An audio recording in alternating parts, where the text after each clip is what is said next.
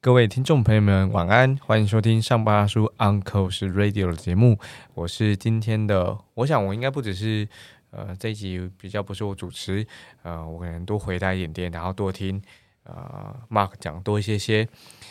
我是志军，智慧的智，雷霆万钧的军。我是马克，Uncle Ray 的马，上巴说的课。哎，这集来谈到这个自我沟通篇的 Part Two 嘛。上礼拜，呃，哎，上礼拜是谈也是入职跟离职，对不对？对。不过上礼拜谈的入入职跟离职是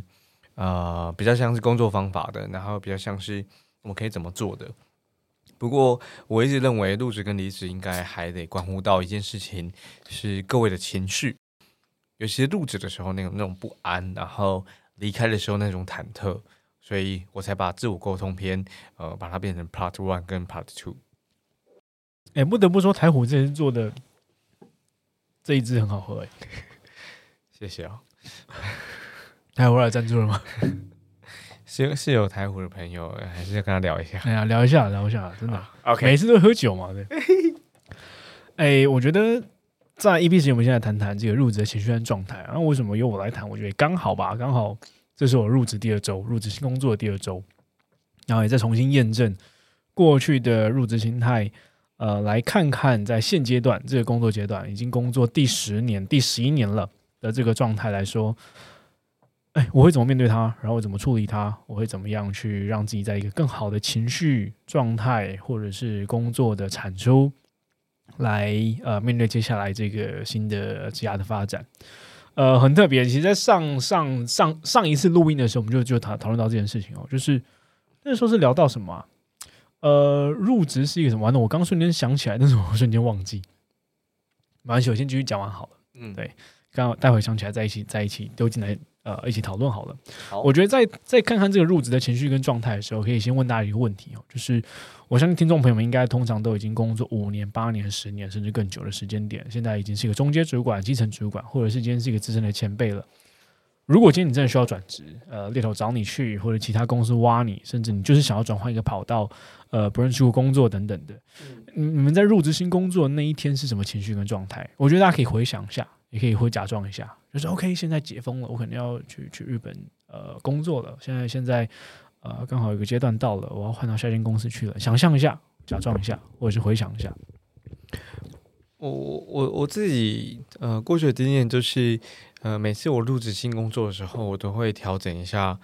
呃我会大量的调整我在前一份工作的那个形象。因为入职第一天，你表现出来的是，比如说你是开朗的，或者是你你是冷面笑匠，或者是你是不容易亲近的，等等的，它都呃或多或少影响到你未来一周甚至到四周里头，你跟其他同事们的相处，跟其他同事愿不愿意主动跟你相处。当然，那也跟企业文化是密切相关的。只是对我来说，我都每一次可以去尝试的。OK，那我今天比如说我有我有十个形象，然后我今天入职 A 公司的时候，我把我把编号三这个形象先放出来多一点点，就比例上这样子。然后，比如说我现在入职现在的公司编号，我就把编号九的这个形象放出来多一点点。那对我来说呢，呃，有点像 A/B test，就是哦，原来这个形象可以帮助我如鱼得水。因为这个形象相对于在工作职场上面是比较辛苦一些些的，我会做这样的尝试。这是我那我觉得变换形象对我来说是有意思的事情，然后比较像是。我会重新扮演一个我，可是可是这个我仍然是我这样子。我觉得大家可以回想一下自己年轻的时候，就是第前两份工作、前一份工作、第一份工作或第二份工作，呃，转职的时候会有点呃很用力想要做些什么事情。举例来说好了，很常看到公司里面的后辈进来的时候，呃，他可能在第一份工作、第二份工作，他很急着想要打入一些生活圈，或者想要找一些人。呃，多聊聊天等等的，但是有时候做的太用力，那这一用力呢，反而让大家觉得，哎，是不是怪怪，或者是不太对劲等等。呃，自己回想一下，也会觉得 之前当初这也是，哎，闹了蛮多呃有趣的事情发生的。我觉得回到现在，相对更稳定多了吧。呃，我觉得在呃入职的情绪跟状态，我大概分三个部分吧。呃，首先是过去跟现在的人事物怎么看待，怎么调整，怎么面对。然后第二个重点会是自己在新团体、新组织中的定位跟期待会是什么。那第三个，因为有提到，呃，入职它必定会有一个阶段性，通常我们嗯会有经历所谓的试用期，或者是会有其他呃你被设定的指标等等的。嗯那那么有明确的阶段，例如说我自己就会这样设定：第一周、第二周、第一个月、第一季、第一个半年跟完整的一年。要还分三个面向对对对，我分三个面向哦。首先来看看过去与现在的人事物。我自己的习惯是这样，就是首先我都会提醒自己放下过去的成功。呃有时候我们都很习惯在呃入职那一天的自我介绍就不小心说出来了啊、我在前一我在前一间公司做了什么事，什么什么事，帮谁做简报，在前一间公司嗯呃达成多少业绩，在前一间公司达成什么样特殊的专案。呃，相信我，台下的其他同事们或者前辈们或者其他主管们就只会觉得 so what？那我就期待看你进来做些什么东西喽。对我觉得，呃，这件事情真的蛮蛮值得大家深思的话，就是一个课题，因为的确你进到下一份工作，很有可能高几率的可能是因为你过去的成功而让你有这一份工作的机会，但并不代表你可以把这些过去的成功放在这间公司，然后呃大肆的宣扬，因为那是两件事情了。对，所以我蛮建议大家放下过去的成功的，而且我觉得在放下过去的成功这件事情，也包含到呃人的关系，因为你在前一间公司，或许你就有很棒的朋友、很棒的同事、好的战友等等的，但你来到新的公司的的这个阶段好了，除了放下过去的成功的事迹、成功的呃成果之外，呃，这些人你也得记得，他很难让你带到现在这份工作应用。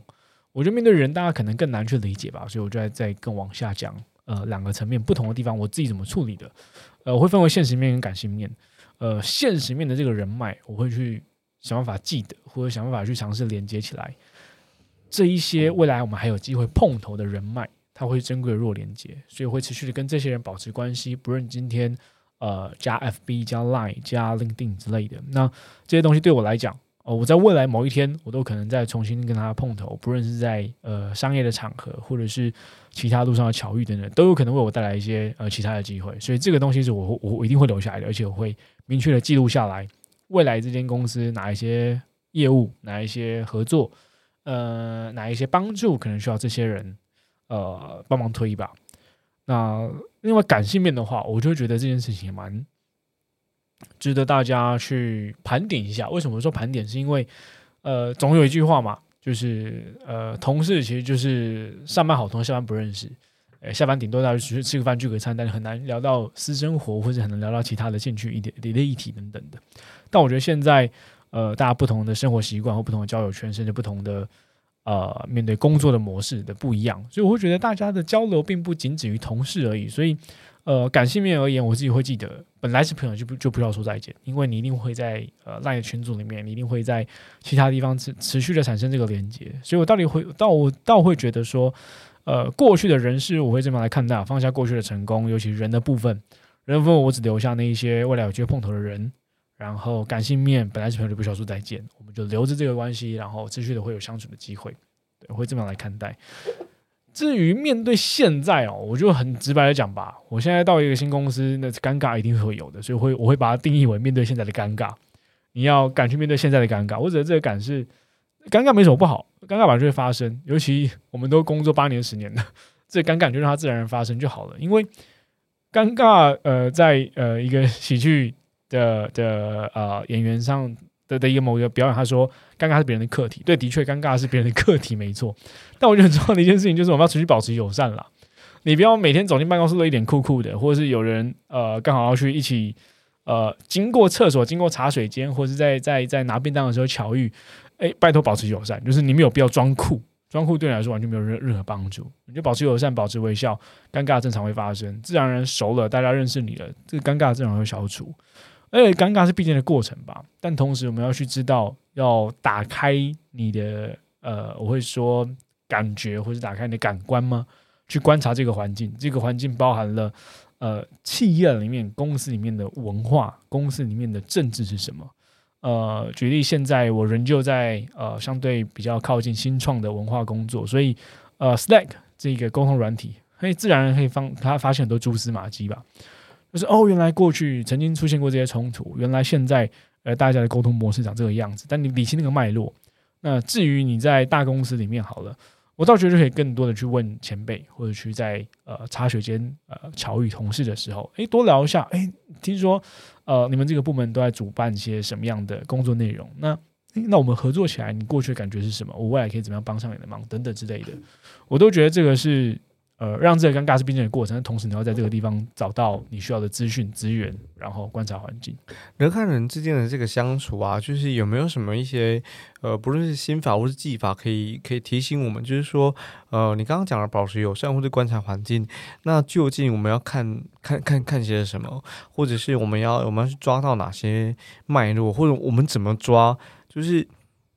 呃，举例来说，像我自己也 OK 看，我可能都看了，就我文章我也读了，Stack 我也看了，过去的一些脉络我也看了。可是，呃，相对于我的其他人而言，他可能做了一样事情，可他仍然没有办法抓到发生什么事情，他没有办法 get 到。那有没有什么是我们应该关注的？就是那些那些一定要一定要一定要抓到那种那种词，这样子。我现在想到就两个面向，嗯哼，第一个面向就是要求自己不要白目，嗯，这个很重要。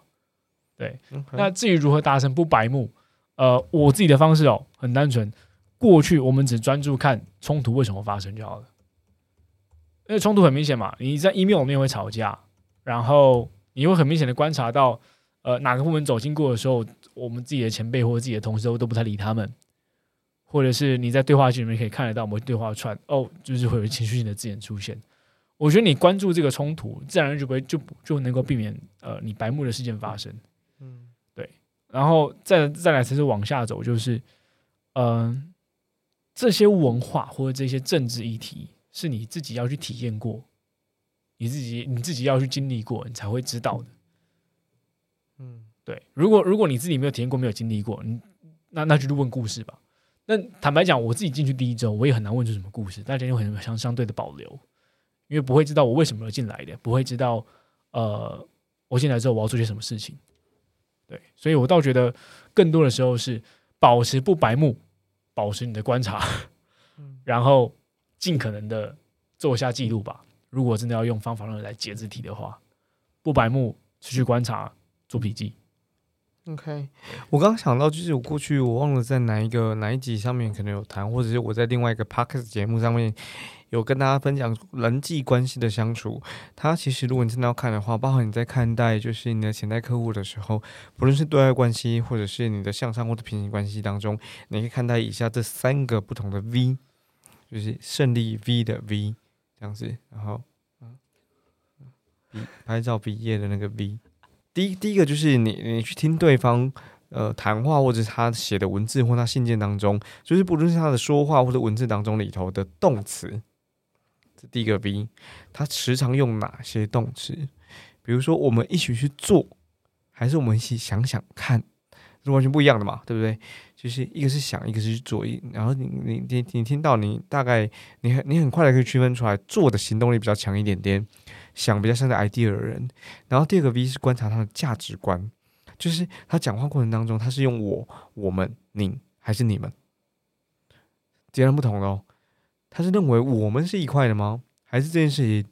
Mark 你去搞定他，然后他用的动词叫做搞定，还是 Mark 你跟别人一起协作完成这个任务，他用的是协作跟完成。这第二个，你看，所以刚从动词到价值观。第三个 V 叫叫 Vision，就是愿景。他在谈的是他他短期目标，还是他在谈的是那个那个伟大的愿景，是我们成功的样貌。所以，呃，当时我们在就是在观察一个人他的他的说话，或者是观察一个人他是什么样的人的时候，不论是你观察环境或保持友善，你都可以去看待呃其他同事或你的主管或你的下属，他们常用的三个 V 分别是动词、价值观跟愿景，然后。呃，这个是刚刚 Mark 在在边分享的时候，我我想起来了，就还有还有这个小小方法可以可以参考。那有所依循嘛，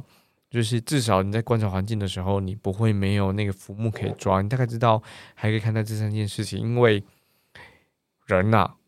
是会不经不经意透露自己的价值观跟动词的。Vision 可能比较难一点点，因为有些人他没有想的不是什么五年、十年之后的那样子那样子的工作方法，但是他的价值观跟动词，他随时随地都会流露出来，所以这是值得值得去看的。好，这是这一题我的发现。哦，这么说真的蛮细节的，因为坦白讲，我在第一周我做不到这么细节的东西。嗯，我我顶多能够很有意识的去看待或者去去观察我的直属主管或是我的 mentor 在这个环境里面他的地位是什么。嗯好，好像好像不能说你做不到诶、我不会，我我觉得我不会这么诠释或者怎么看待，就是 Mark 你这个人，比较像是，在我今天分享之前，你没有这个框框或没有这个公式可以可以参考，所以你是依照你的特质跟你的生活经验，啊，你本来就擅长，所以你你抓得抓得出那些蛛丝马迹。当然，在此之前，你可能不知道你怎么抓出来的，所以你没办法复制这个技法在我身上。哦如果你要复制给我的话啦，好像也是，好像也是，理解了，理解了。等一下，你刚刚是 一个清谈啊，总裁，真的要这样子吗？当然不要这样子啊，理解理解理解。我觉得的确他，他对我来说，我觉得的确观察人这件事情对我来讲真的太太太自然而然嘛。有很多时候我自己没有意识到，然后就会转换我的状态，就像刚刚志军一开始讲的，转换自己的人格特质。哎，今天好像哎，这个老板或者这个前辈他喜欢比较软的人，OK，那我就装的比较软，也不是装了，那我就变得比较软。然后今那今天这个这个客户或是今天过去的这样的沟通环境，他需要比较呃刚硬的、比较强势的态度，那我就可以转变的比较强势。对我倒觉得这已经已经对我对我来说啦是自然而然的事情啊，的确很难去归纳出来我怎么做到的。但我们来看看，就是呃，至少我现在毕竟就是这个新的团体、新的组织里面，呃，我每次都其实很好奇，就是我到底为什么进来的，或是在在这个团队、在这个组织当中，我我被赋予的定位跟期待是什么？因为有太多太多不同的角色存在了。举例来说，找我进来可能是老板，找我进来可能是人资，找我进来可能是用人主管。哎，如果我今天进来了，甚至我的我的同事或者我前面没看过我这个人呢、所以大家会期待我完成什么样的工作项目，甚至哎，对他，他们被传递了什么资讯？哎哦，我今天呃，未来一未来一个月，呃，十二月会有一个同事到职哦，嗯，啊，他什么什么背景什么背景？如果今天人资只单纯这样传递的话，哎，那我觉得还好。啊，如果今天人资传递的不不是这个资讯呢，会不会这人对我有错误期待？哦，我自己其实会担心。我我觉得你提醒我一件事情，就是你不止一个新加入公司的人，不止完成。我这边讲新人，不见得，我这边讲新人就是新人哈，不是职场新鲜人哦，是新人。比如说你是一个新加入公司的总经理，那你当然是新人哦。就是大家会看待这件事情嘛，也就是说，呃，不只是原本那前三个月就是既定的试用期，虽然现在试用期可能不适用哈，就是我的意思就是，除了公司定定给你的目标之外，你可能得去照顾到你的同事、你的部署对你看待、期许你完成的目标。诶，我觉得这个那那个触角得更广一些些了。对啊，因为嗯，我我我们永远都不会知道我在进来之前，这个人是怎么叙述我的，或者这个主管怎么叙述我的。好啊，真不知道。对啊，啊，真不知道如果说我真的很会面试，主管在面试的时候超喜欢我，进来的时候主管，我在进来之前，主管就跟大家说：“我跟你讲，我找一个超厉害的人，到时候你们就知道了。很，呃嗯，没有啊，结果进来之后，那被捧杀，对我直接被杀到地板上。因为我刚进来第一周、第一、第二周甚至第一个月，我能做什么？我啥都不能做。啊，主管讲的好像就是我进来第一天，我就能够带进多少营收，我就我就能够为团队带来多少成长。哇哦，这这是超恐怖的欸。没有，这都要靠就是我们前面两集谈在职伙伴了。对对对对对对啊！我自己会会用几个面向来看待吧，就是嗯今天进来的时候，我自己会先想办法想办法去 figure out 一件事情，就是我是怎么进来的。嗯哼，我今天是单纯聊一聊就进来吗？我今天是有正式的面试管道进来吗？还是我今天是被猎头挖进来的？我觉得这个管道都不一样，或者是这样，这个管道背后代表的意义都不一样。对，今天你是由人资找进来的，还是你是由老板直接找进来的，还是你是由用人主管找进来的，还是其他人推荐你的？你的朋友可能在别的部门。嗯，对，我觉得这些意义都不一样，所以我们要要自己去明确的想清楚我们是怎么进来的，跟为什么这个地方需要我，这很重要。已经不是我们在这里得到什么了，而是为什么他们会想要我进来，代表我们被赋予了期待嘛，我被赋予了使命跟任务，只是我们还不知道而已。所以我就会去问哦，我就直接去问，呃，我的嗯直属主管、我的人资、我的前辈、我的同才，他们对我会有什么期待？嗯，哎，对，当然不是进来那种白目的节目，我刚刚想避免白目，所以你可能在闲聊的时候问，哎，呃，当时我进来的时候，你你有听到呃谁怎么样介绍我吗？哎，那我进来之后，你觉得有什么不一样吗？对，或者是呃，你觉得跟你的期待有什么样的落差之类的，甚至，哎，对对对你来说，你有没有希望呃我在这里能够帮上你什么忙，或者帮上团队什么忙？对，这个是是我会很明确去问直属主管，我的人资前辈同才对对我有什么期待的。再往下走，就是我一定会去问我的直属主管，诶，那我的成功指标会是什么？我在试用期，maybe 呃，我的试用期，或者是我在呃前第一个月，我在呃第一季，我背负的成功指标会是什么？明确的知道嘛，我才有努力的方向，或者说我才有明确的工作的指标能够去完成。那我觉得三个原则吧，在新任期间，或者新任期间，大家当然可以自由定义，你是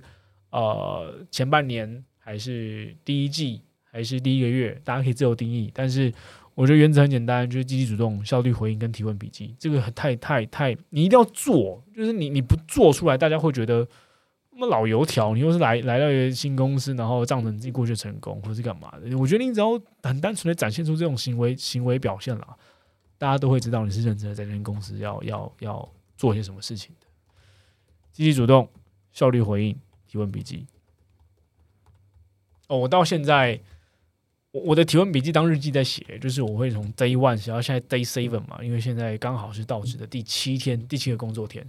所以我的笔记是写写写七天整整的，然后每一天发生什么事情，啊，每一天开了什么会，这个会我有什么样的 insight，这个会我有什么样的反思，甚至接下来接下来下一步会是什么，我都会写在这个笔记上面，然后找天数来排。对，feedback 这件事情，就是呃，一直聊我都我刚好带的公司都有开周会的习惯可是开周会，其实大家都觉得要另外准备他的简报或者他的报告，可是对我来说完全不用，因为我其实有一个 daily，我也不知道怎么诠释它，就是我每一天我做的事情，它都有一份完整的记录。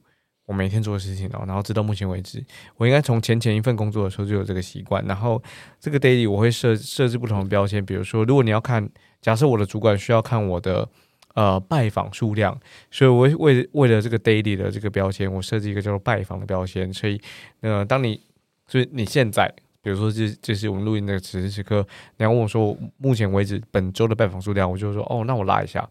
我就拉。拜访标签出来，啪，那我就知道，OK，现在是三还是五还是还是十这样子。所以，我我很认同这个习惯，它很好用，它它方便我们去做呃周会的汇报或是月会的汇报，对于报告本身很好用啊。对于想策略本身是另外一个参考值。哎，不过我其实我也是这一次才有这个习惯的。嗯，我发现以前呃或者现在了，我我相信大家每个做业务的伙伴或每个做业务的听众。一定都很讨厌一件事情，就是啊，为什么我拜访完客户，我今天拜访完三个、四个，然后我要回到办公室再把东西补完，或者回到家还是把东西补完？因为会忘记，真的会真的会忘记呢。就是我现在做，我才发现，哎，其实你就当天大概你只要花五分钟就可以快速的 recap，嗯，你今天拜访的结果是什么？你 insight 是什么？然后你想要跟团队同步的东西是什么？Yes，其实就把这些东西复制贴上到你的 maybe CRM 系统，或者是你的你的呃 pipeline 的管理系统里面，就搞定了。没错，没错，这个习惯其实呃，当然了，我们当然很可以很很简单粗暴的看待，是主管想看。可是对于我们自己来说，这是一个工作记录吧？对，你会知道你的成长在哪，你会知道你的收获是什么，你会知道你的反馈是什么，甚至下一次碰类似的客户的时候，你会已经有所记录或者有所准备了。我觉得不要想别人啊，就是方便自己跟自己做比较啦。我知道自己呃改变了多少，成长了多少。对，然后刚刚 Mark 说最后。呃，你会跟大家分享，就是你入职这个，我自己非常好奇哦，就是分时间段的，从周啊、两周啊，然后一个月、一季、半年、一整年等等的去区分你自己的这个阶段性目标，然后你是怎么做的？我其实也是这一次才做到这么完整。我之前以前其他入职的时候，大概顶多做到第一个月跟第一季吧。嗯，对，就是 OK。我先设定一个第一个月完成什么事情，跟第一季要完成什么事情。因为第一季其实就是试用期嘛，通常啦，在大公司体系之之下，就是三个月试用期嘛。对啊，对啊。那你如果通过试用期，一定有一些必必须达成的要件跟指标嘛。嗯，对。哎，当然，我相信应该蛮多听众朋友，就是就是。呃，自己的公司可以没有这个成功指标，反正就是试用期过了就过了，啊，可能会有个每个月的面谈，但就是面谈而已，就是就是形式过去而已。对对对，反正你会过也是主观过，你不会过也是主观主观不过。相信大家应该都如此啊，就是说真话了吧？对。但我在这一次我就特别写下这件事情了：第一周、第二周、第一个月、第一季、第一个半年跟完整的一年。那其实我的阶段性目标呢，也到相对的比较直性一些些，我没有太特别落下。呃，很具体的呃量化或者是行为的指标，但对我来讲，大概就是框架吧。首先，第一周我设定的目标会是熟悉环境。然后第二周是熟悉业务。对，这个业务其实大家可以理解成，就是你在部门里面的专业是什么，你要被交办的任务跟工作是什么。工作内容嘛，对不对？对，OK，所以你要非常熟悉这些事情呢。我指的熟悉是不只是熟悉你自己个人怎么操作，包含到你的每一个窗口是谁，你能不能跟他对上话，聊过天，甚至有些业务的开始基础往来了，甚至请教一些什么事情，这都是第二周很重要的指标。对，碰过你未来工作要碰到的每个窗口，或者是每一个呃呃必要的关键角色，这就是重点，因为他们要先认识你嘛，不认识你，未来事情都不好做。对，让他知道你是谁，让他知道你未来会在这个岗位上面跟他开始展展开协作。对，所以第一周熟悉环境，第二周熟悉业务。来到第一个月，第一个月我会期许自己能够独立作战，就是我不用再跟着谁一起出去拜访，我也不用再被跟着出去拜访，而是我能够开始有自己独立作战的空间。那回到相对比较内勤的角色，或者比较呃行政职的角色好了，你在第一个月内能不能够完整的自己处理完？一道行政流程能不能完整的处理完一个项专案，能不能够完整的执行？呃，你被交付的呃被交办的工作事项，就是第一个月独立作战。然后第一季我要产出成果，呃，面对业务成不成果当然相对容易，因为第一季我如果没有产出业绩的话，相对来讲我可能就被考核等等之类的可能性。嗯，所以今天来到呃这间公司担任一个新的业务，我是势必得在第一季产出成果，呃，收有业绩的收入，有营收的表现。甚至，呃，能够呃打下很关键的 key account 的单位。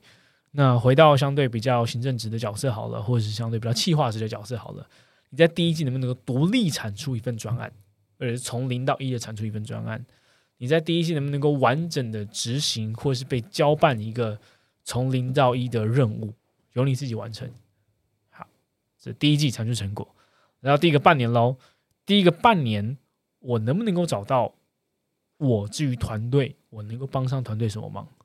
就这个团队，因为我的存在，或是因为我的呃各种工作能力也好，或是人脉的呃资源也好，甚至我过去的产业的 domain know how 也好，能不能够帮上团队什么忙？这是我在第一个半年内，我期期待自己能够期许自己能够完成的目标。再来完整的一年，呃，坦白讲，其实现在转换工作的速度，或者现在转换工作的可能性，其实都很广泛，也很快。那每一年我自己都会限制自己啊，一年每一年都要有一个代表作的空间，或者每一年都要有一个代表作的呃绝对的目的出现，就是我一定要完成一个代表作，在这一年内，即使今年是我第一第一年，但我都要完成代表作。对，所以至于我而言，